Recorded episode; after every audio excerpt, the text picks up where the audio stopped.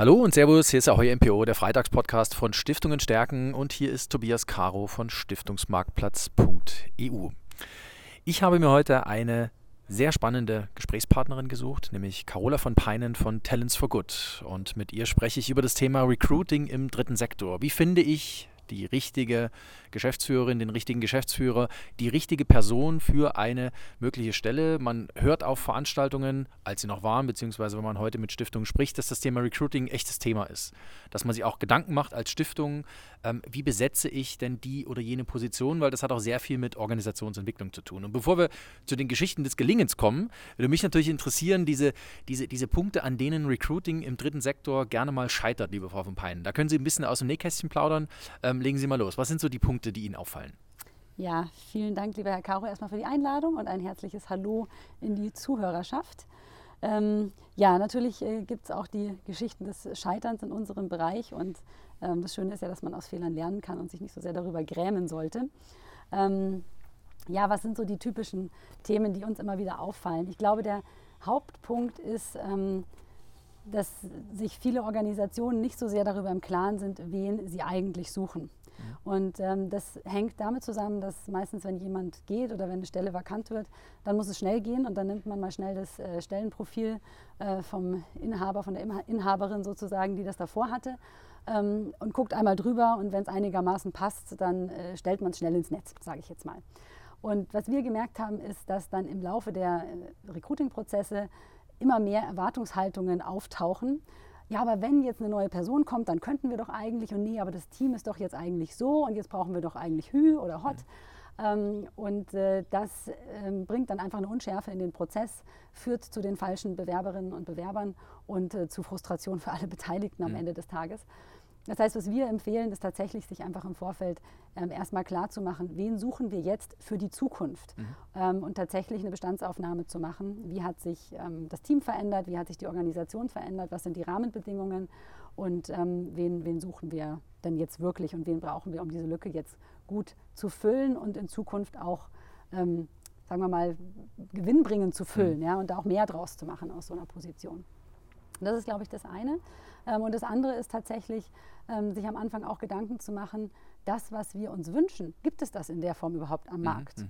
Also da spielt Standort mit rein, da spielt ähm, Flexibilität hinsichtlich Homeoffice mhm. äh, und Vorortsein mit rein, da spielen Gehälter mit rein, ähm, da spielt aber auch wirklich ein Zusammenschnitt der Stelle rein. Ja? Also wir haben mhm. das mal gehabt, dass wir eine Personalleitung gesucht haben, die dann auch noch Kommunikation und Website machen sollte, wo ich gesagt habe, bitte mhm. nicht. Ja? Mhm. So, mhm. entweder das eine oder das andere, wo drückt der Schuh am meisten mhm. und das andere kann man dann irgendwie sich noch über eine Agentur dazu kaufen in dem. Fall, weil da hat sich dann rausgestellt, es war eigentlich eine Personalleitung mit Organisationsentwicklung gesucht, weil die interne Kommunikation nicht so richtig funktioniert hat mhm. und deswegen dachte man, wenn man die Website zu einem Intranet macht, dann würde man das Problem der internen Kommunikation beheben.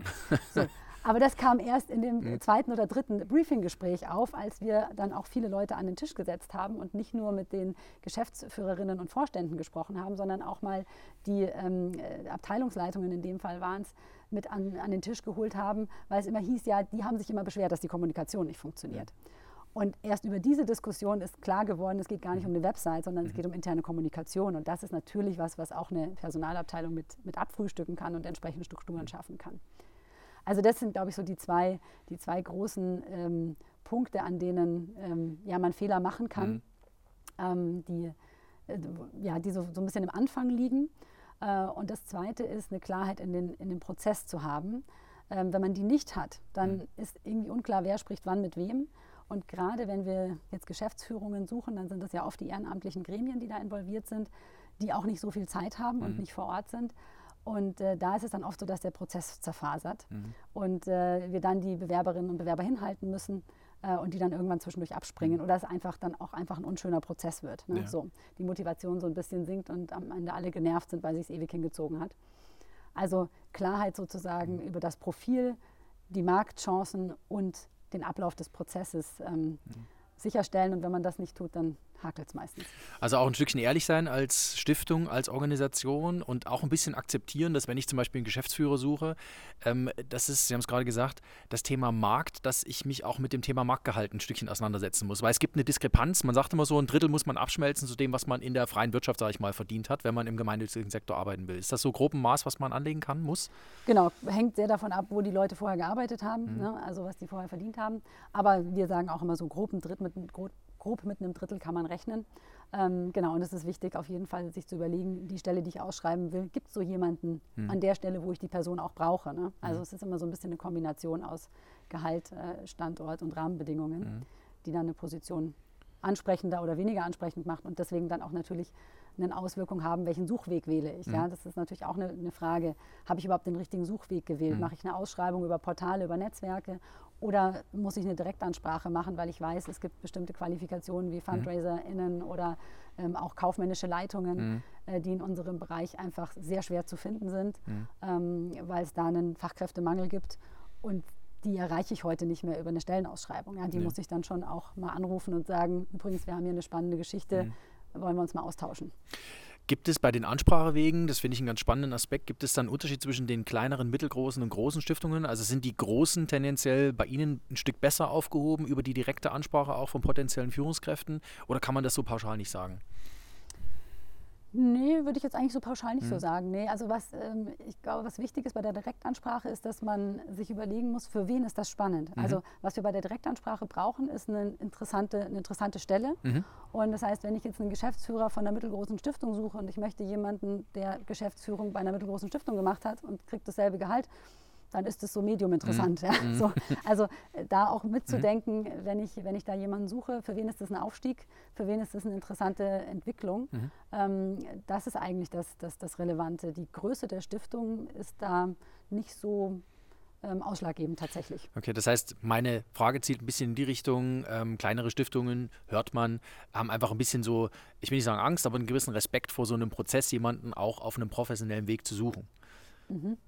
Äh, und wenn jetzt eine kleinere oder mittlere Stiftung sich dann einfach mit diesem professionellen Schritt oder mit diesem Schritt mhm. der Professionalisierung beschäftigt, äh, muss sie keine Angst davor haben, dass in irgendeiner Weise ein Ergebnis rauskommt, was sie gar nicht will.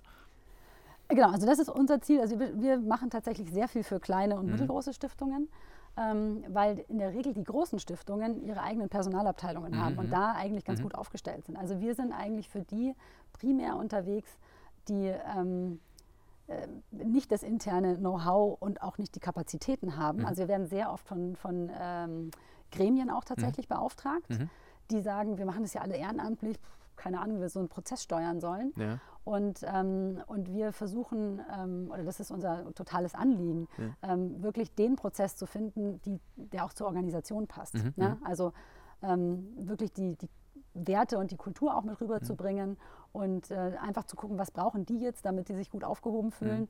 und ähm, gut abgeholt sind, einfach und gut involviert sind auf mhm. eine Art in den Prozess, dass es effizient ist. Mhm. Das ist ja oft auch ein Thema. Ne? So, manche wollen alle Bewerbungen sehen, weil sie einfach gern ein Gefühl dafür haben wollen. Mhm. Dann dürfen sie das auch, aber von uns aus müssen sie das nicht. Ne? Mhm. Also wir versuchen immer wieder zwischendurch einfach so einen Abgleich zu machen, mhm. schicken mal ein paar Bewerbungen rüber und sagen, die würden wir so und so und so einschätzen. Sehen Sie das auch so? Damit bekommt man immer wieder so einen kleinen Abgleich und äh, die Kunden sehen, okay, wie gucken wir gerade in den Markt? Ist das die Art und Weise, wie sie selber in den Markt mhm. gucken würden?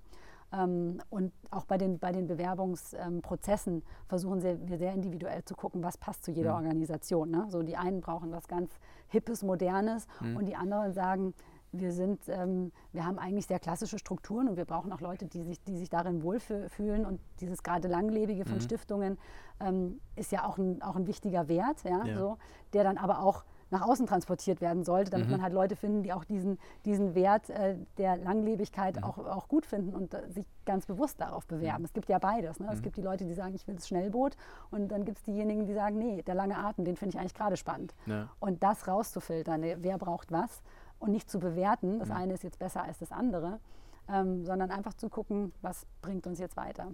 Das ist unser unser Ziel bei der Begleitung. Jetzt haben Sie gerade gesagt, hip. Ähm, momentan ist Fundraising natürlich ganz hip, bringt mich automatisch zu der Frage, ähm, sehen Sie, dass Sie momentan für Stiftungen, für gemeinnützige Organisationen viele Fundraiserinnen äh, suchen? Ist das wirklich so ein Thema und auf was kommt es da an? Weil ich könnte mir jetzt vorstellen, dass da wirklich ein, ein, großes Risiko drin liegt, dass ich für eine Stelle den falschen Fundraiser finde, äh, dass das dann einfach nicht matcht und dass da relativ viel Aufwand dann ähm, praktisch sich in Rauch auflöst. Genau, also FundraiserInnen sind gesucht ohne Ende tatsächlich. Ich, bei uns ist jede zweite, dritte Stelle hat irgendwie einen Fundraising-Aspekt. Ja? Also auch Geschäftsführungen werden in der Regel mit irgendwie einem Fundraising-Anteil mhm. gesucht oder haben da eine Verantwortung.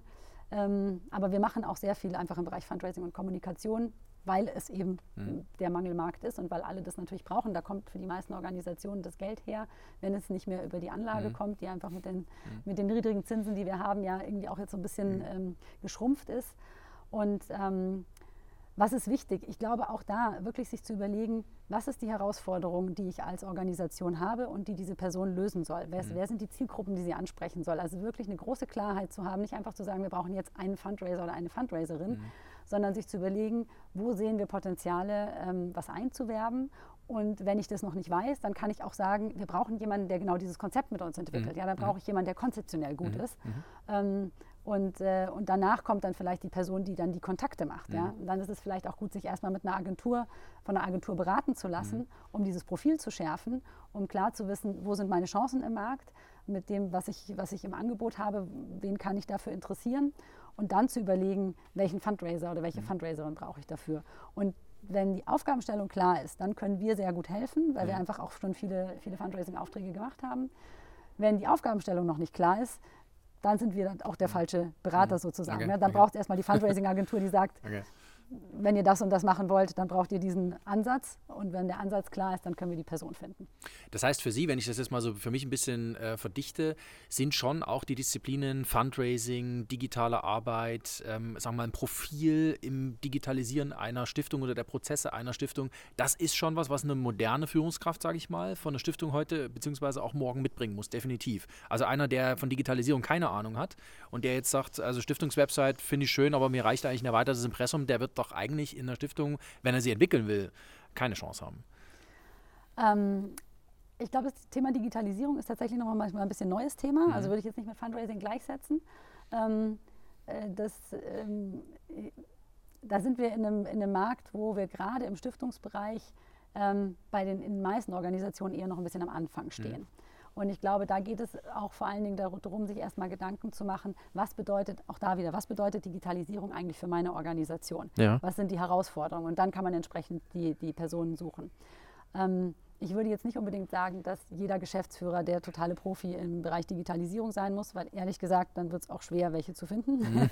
also äh, auch da kommt dann wieder die Marktperspektive ja. rein.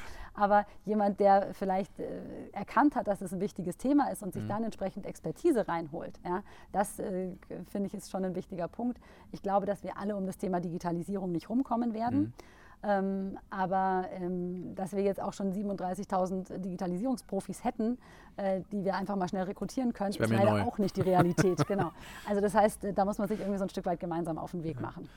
Und jetzt sind wir natürlich in einer, sagen wir mal, sehr speziellen Situation, diese Corona-Pandemie. Wir haben jetzt äh, Jahrestag, äh, kann man sagen. Ja, also es beschäftigt uns jetzt zwölf Monate, wird uns wahrscheinlich noch ein paar Monate beschäftigen. Wie hat dieses, diese Gemengelage das Thema Recruiting verändert? Hat es verändert, beziehungsweise die Anforderungen? Vielleicht auch nochmal so einen Blick in die Praxis. Genau, also ich glaube, dass, äh, also zum einen, was hat sich verändert? Klar, wir machen jetzt einfach noch mehr virtuell. Ähm, also wir haben schon immer sehr viel virtuell gemacht, aber wir haben die letzten Gespräche eigentlich immer physisch gemacht. Die machen wir jetzt halt auch in Form von Videokonferenzen. Ähm, wir haben da sehr gute Erfahrungen mitgemacht tatsächlich, auch unsere Kundinnen und Kunden. Die immer mehr dazu übergeben, die, die Leute auch tatsächlich dann so einzustellen und gar nicht mehr, also oft hatten wir es dann noch so die letzte Person, mit der trifft man sich dann nochmal zu einem Spaziergang mhm. oder mit fünf Meter Abstand in einem Konferenzraum oder so, um sich nochmal in Gänze beschnuppern zu können. Aber wir merken immer mehr, diese Videokonferenzen äh, geben eigentlich, also es wird dann bestätigt, der Eindruck, den man eigentlich schon mhm. hatte. Mhm. Das finde ich ist eine, eine, echt spannende Erkenntnis auch, auch für uns PersonalerInnen, mhm. ähm, dass es wirklich dieses persönliche gar nicht mehr so dringend braucht und dass sich über so einen virtuellen Bewerbungsprozess tatsächlich auch ein gutes Gefühl aufbauen lässt. Mhm. Ähm, also das ist, glaube ich, gut machbar. Und das und wird auch bleiben. Ich könnte mir vorstellen, dass, wir das, dass davon auch mehr bleiben wird, Mhm, ja, mhm. weil es natürlich einfach äh, jetzt gerade für die ehrenamtlichen Gremien, ja, wenn die nicht alle anreisen müssen, um eine Person zu sehen, kann es ein großer Vorteil Ja. sein. Das werden wir sehen. Also Mhm. ich glaube, da kommt es auch ein bisschen immer darauf an, was für eine Stelle wird gerade besetzt und wie fühlt sich für alle Beteiligten gut an. Ähm, wie sich das in Zukunft entwickeln wird, werden wir sehen. Aber ich glaube, dieses Thema Videokonferenzen ist ein, ist ein wesentlicher Bestandteil geworden. Mhm. Ähm, Jetzt habe ich gerade den Faden verloren. Ach so, das war das, wie Recruiting sich verändert hat. Und äh, im Thema Anforderungen ist es so, dass wir tatsächlich noch nicht so viel merken, dass Digitalisierung jetzt das große neue Profil ist, was gesucht wird. Ich bin mir aber sehr sicher, dass wir spätestens in ein, einem Jahr soweit sind.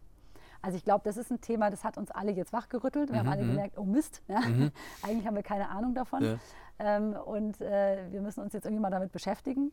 Und das, da sind wir ja in guter Gesellschaft auch in diesem gesamten Land. Ja? Ja. So, auch das merken wir jetzt, ja, dass es nicht nur der Sektor ist, der da ein bisschen hinterherhinkt. Und, äh, und ich glaube, es wird noch ein Jahr brauchen, bis alle sich da so ein bisschen gefunden haben. Und, äh, und ich bin sicher, dann werden wir die Anforderungen auch in dem Bereich bekommen. Lieber Coda von Peinen, vielen Dank dafür. Das war ein toller Einblick in das Thema Recruiting im Stiftungssektor. Ich habe für mich wieder ein bisschen was mitgenommen, was es braucht, heute einen ordentlichen Recruiting-Prozess aufzusetzen. Es verlangt von der Organisation Ehrlichkeit zu sich selbst, ähm, verlangt auch eine, eine klare Vorstellung davon zu haben, was derjenige mitbringen muss. Äh, und natürlich, dass uns bestimmte Themen nicht mehr loslassen werden, unter anderem äh, die Digitalisierung und dann auch so Formate wie der digitale Bewerbungsprozess. Ähm, ganz spannend. Bin ich sehr gespannt, was da an der Stelle äh, bleiben wird und was wir vielleicht, was wir vielleicht in zwölf Monaten noch sprechen. Ähm, vielen Dank dafür. Ja, vielen Dank auch von meiner Seite. War ein sehr schönes Gespräch. Und ja, ich bin auch total gespannt, wie sich alles weiterentwickelt. Und gerne, gerne dann in zwölf Monaten Update. Ich nagel Sie drauf fest, dann sehen wir uns wieder äh, im März 2022. Freue ich mich heute schon drauf. Äh, und Sie, liebe Zuhörer, bleiben Sie uns gewogen hier beim Freitagspodcast auch hier MPO auf Stiftungen stärken. Und natürlich nächste Woche geht es zur nächsten Folge. Tschüss und auf bald.